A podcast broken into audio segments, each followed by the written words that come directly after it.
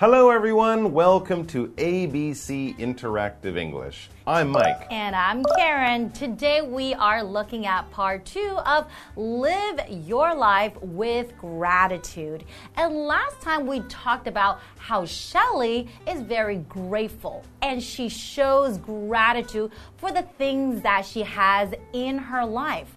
So, what else can we be grateful for, Mike? Well, Shelley was grateful for the things we were, for Like having friends, friends, family. family, health, things like that. and That's of course, we should all be grateful if in our lives we're lucky enough to have all of those good things. Mm-hmm. But then there are other things that I think that I'm certainly grateful for. Mm-hmm. Doesn't necessarily come from my family or my friends or my work or something like that. Mm. I'm grateful, for example, I live in a country like Taiwan, which is Ah. very safe. That's right. I don't feel like there's any danger outside. I'm not afraid of crime or war or anything like that. So I'm grateful for that. Mm-hmm. And I'm also grateful that we live in a country where we have clean water and clean food, and we can generally all buy the things that we need to live a happy and healthy life. You are absolutely right. And also,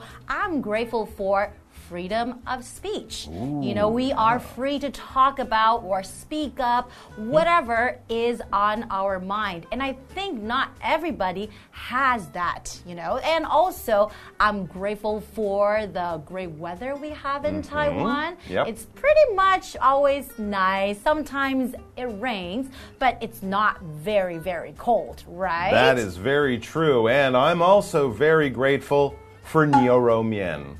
Oh, do you like niu rou mian? I the love beef it. noodle. If I lived in, I don't know, the South Pole, I couldn't get niu rou mian. So and I'm not like the ones in Taiwan. for that. You are absolutely right. Thank you, niu rou mian. We have the best beef noodle in the world. There's lots to be grateful and thankful for in your life, as you can see. All right, let's check out part two of Live Your Life with Gratitude. Oh, guabao. Oh, you like that too? I'm thankful for those.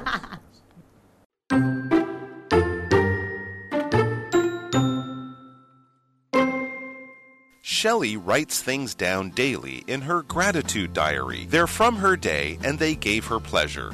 For example, she got a seat on the bus yesterday.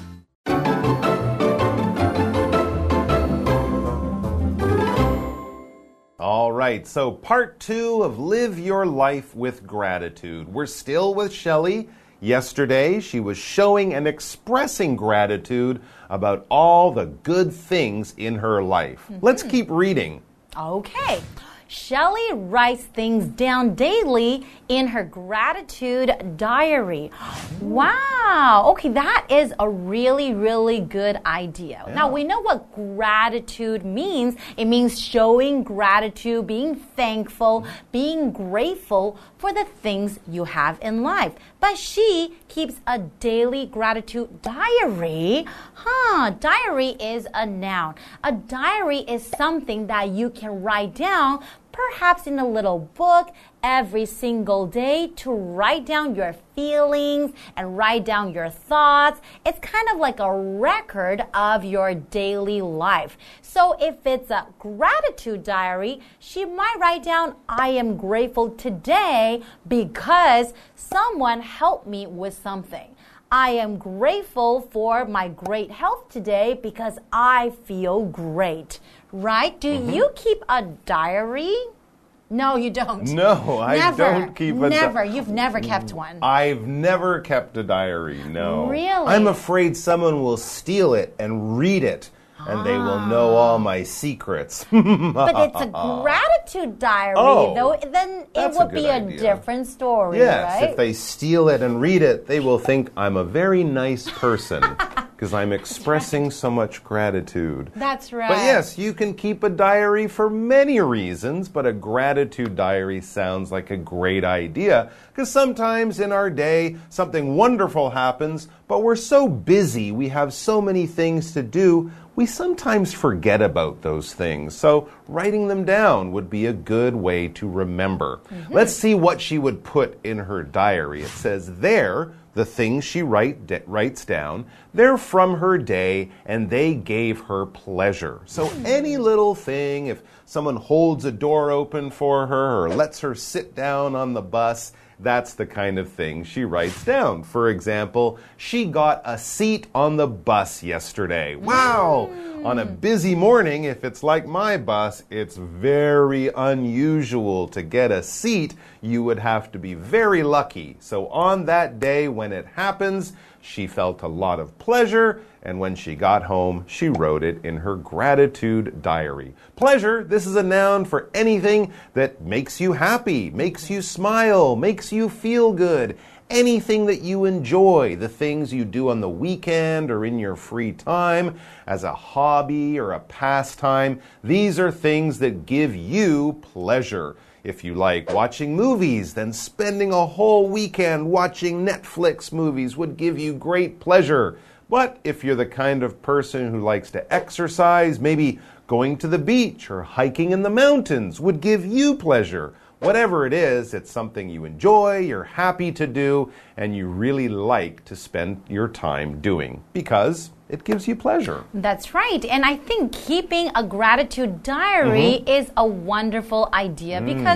Sometimes you may have a day where you don't feel so good. True. Maybe you feel, oh, nothing is going right. Mm. Then it's a good idea to take out your gratitude diary and just to kind of revisit what happened in your life days before sometimes you might see things from a different light. That's a really, really good point. All right, well, we're talking about things that give you pleasure. Breaks give me pleasure. So let's take a break. We're Yay. grateful that we have our break time. Woo.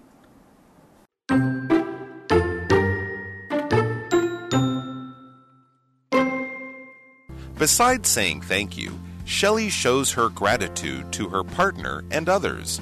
She may send them a thank you message, give them a hug, or just spend more time with them. Being grateful and practicing gratitude are very important to Shelley. They make her happier and her life better.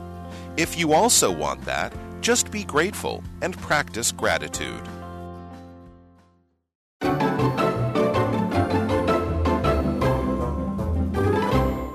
Welcome back, everyone. So, before the break, we learned that Shelley keeps a gratitude diary. She writes down all her feelings and all the things that she's grateful for every single day.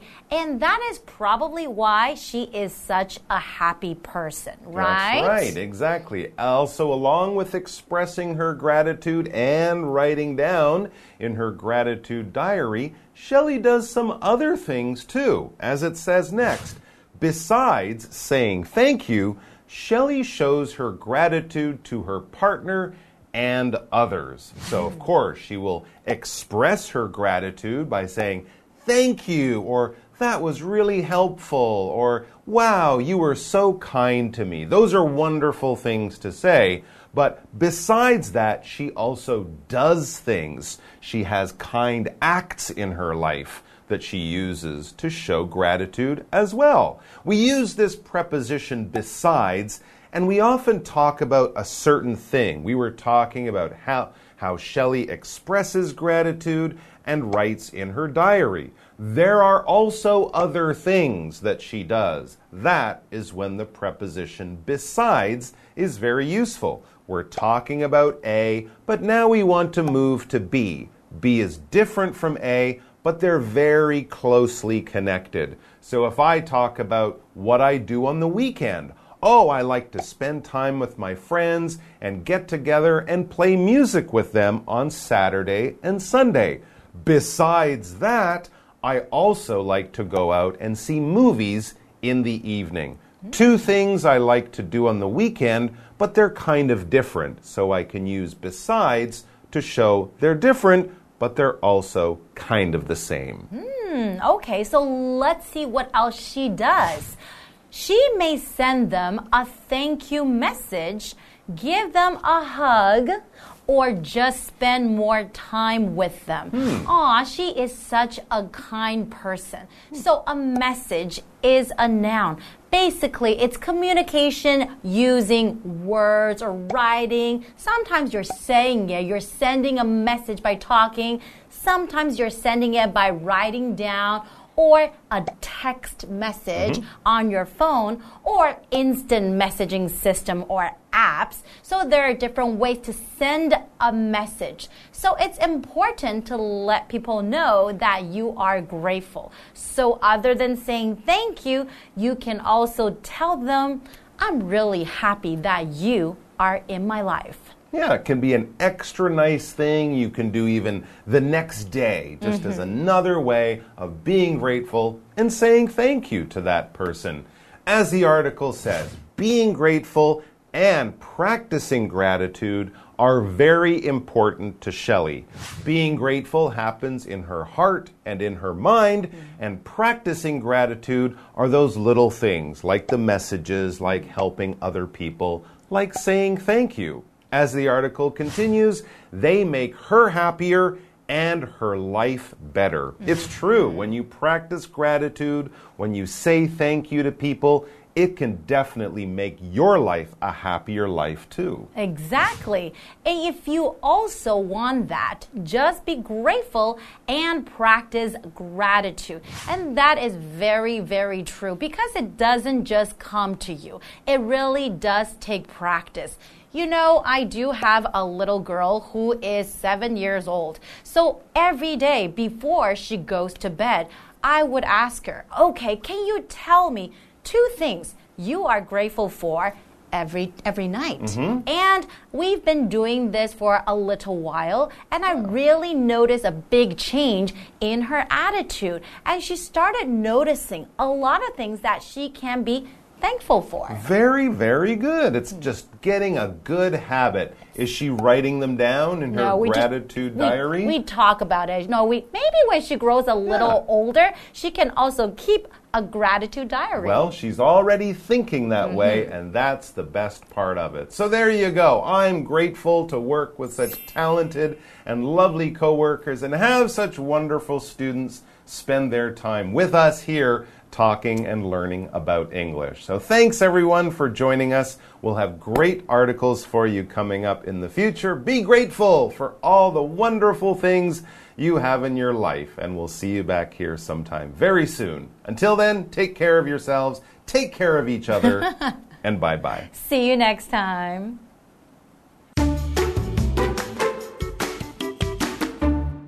Shelley writes things down daily in her gratitude diary. They're from her day and they gave her pleasure. For example, she got a seat on the bus yesterday. Besides saying thank you, Shelley shows her gratitude to her partner and others. She may send them a thank you message, give them a hug, or just spend more time with them.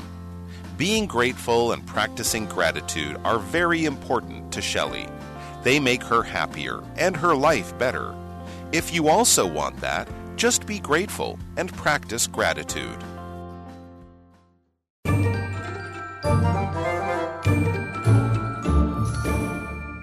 Hi, I'm Tina。我们来看这个的重点单字。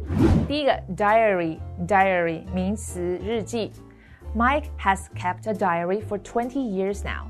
Mike 写日记已经有二十年了。Keep a diary 就是写日记。下一个单字 ，pleasure，pleasure 名词，愉快、满足。I get pleasure from growing flowers in the yard. 在院子里种花让我感到愉快。下一个单字，besides，besides 介系词，除什么之外。Besides baseball, Tony plays tennis and golf. 除了棒球之外，Tony 还会打网球跟高尔夫球。最后一个单字，message，message 名词，讯息。 I got a message that the teacher will be late. 我收到讯息说老师会迟到。接着我们来看重点文法。第一个，write down 写下来。write 的三态是 write, wrote, written。我们来看看这个例句。Darren wrote down his email address on the paper. Darren 在纸上写下他的电子邮件地址。下一个文法，A shows something to B。A 向 B 展示、表达某个东西。 我们来看看这个例句：You should show more respect to your mother。你应该对你的妈妈更尊重一些。最后一个文法：Give somebody a hug，拥抱某人。Hug 在这里是名词，表示拥抱，也可以当动词使用哦。我们来看看这个例句：Come here and give me a big hug。过来好好让我抱一下吧。以上就是这一课的重点单词跟文法，我们下一课再见，拜拜。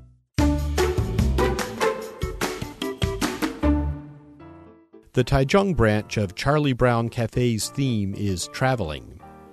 When you walk into the restaurant, you can feel the welcoming atmosphere. If you look up, you can see Snoopy flying a jet. Another Snoopy is helping people get on a bus. All around you, the posters show the characters from Peanuts going on trips all over the world. And their favorite food is also on the menu, like the peanut butter sandwich and chicken and mushroom pizza. You are sure to love the cute designs and different flavors of the meals.